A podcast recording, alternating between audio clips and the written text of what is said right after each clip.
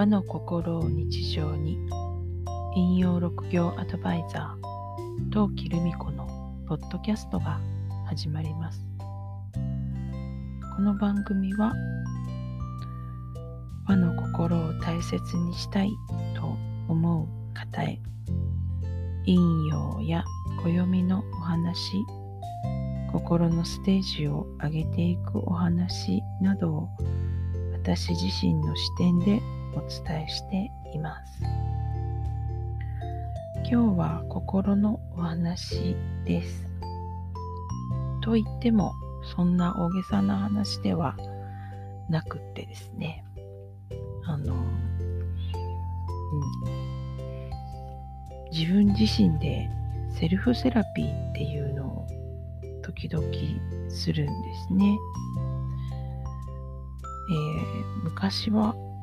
うん、というのもカウンセラーの資格を取ったぐらいの頃2014年の暮れぐらいに取れたのでだから6年弱前ぐらいですかね。の頃はほぼほぼ毎日のようにまあでも寝る前とかが多かったですけど、あの、その日を振り返って、ちょっと心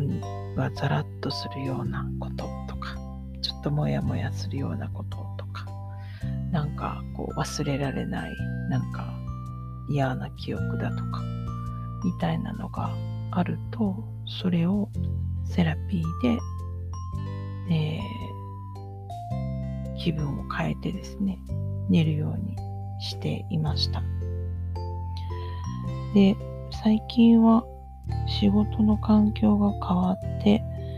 お勤めに行くっていうことがなくなって、時間をすべて自分がコントロールしていくっていう風になって、そうするとですね、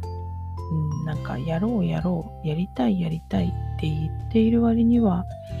動けないっていうか動いていないっていうことが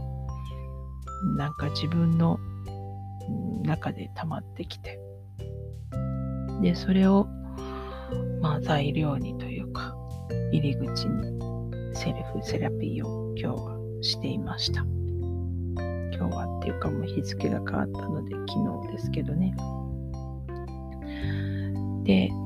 まあそのやり方はサット療法という日本生まれのセラピーなんですけど、あの、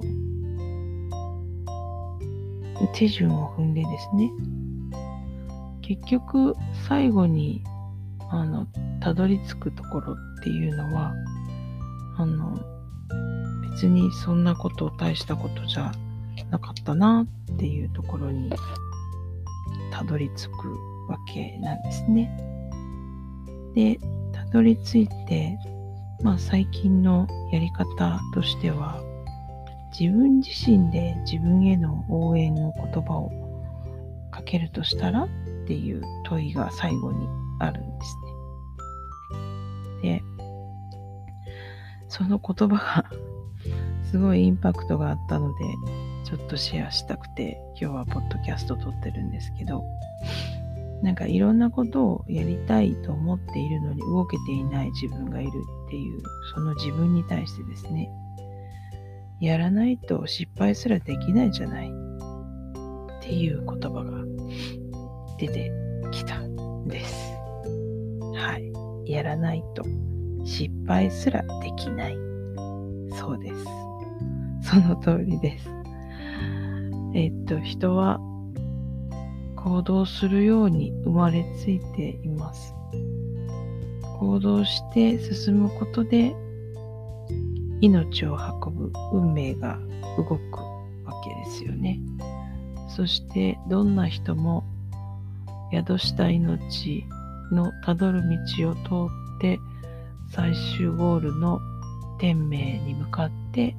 歩くわけです。だから歩き出さないとどうしようもないわけです。歩いて、つまずいて、こけて失敗するのは一つ学びです。器を大きくする学びですよね。だから、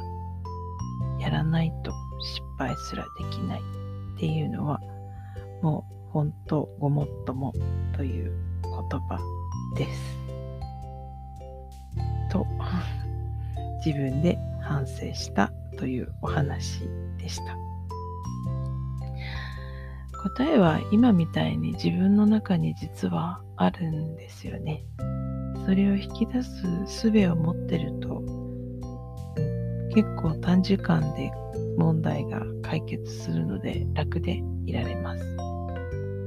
その後、やらなきゃと思ってた用事をパタパタ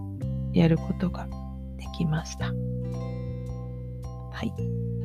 あなた自身もなんかやる気スイッチみたいなものありますか？やる気スイッチ大事ですよね。さて、あなたの周りは今日はどんな一日でしたか？明日もあなたらしい一日でありますようにゆっくりおやすみなさい。陶器でした。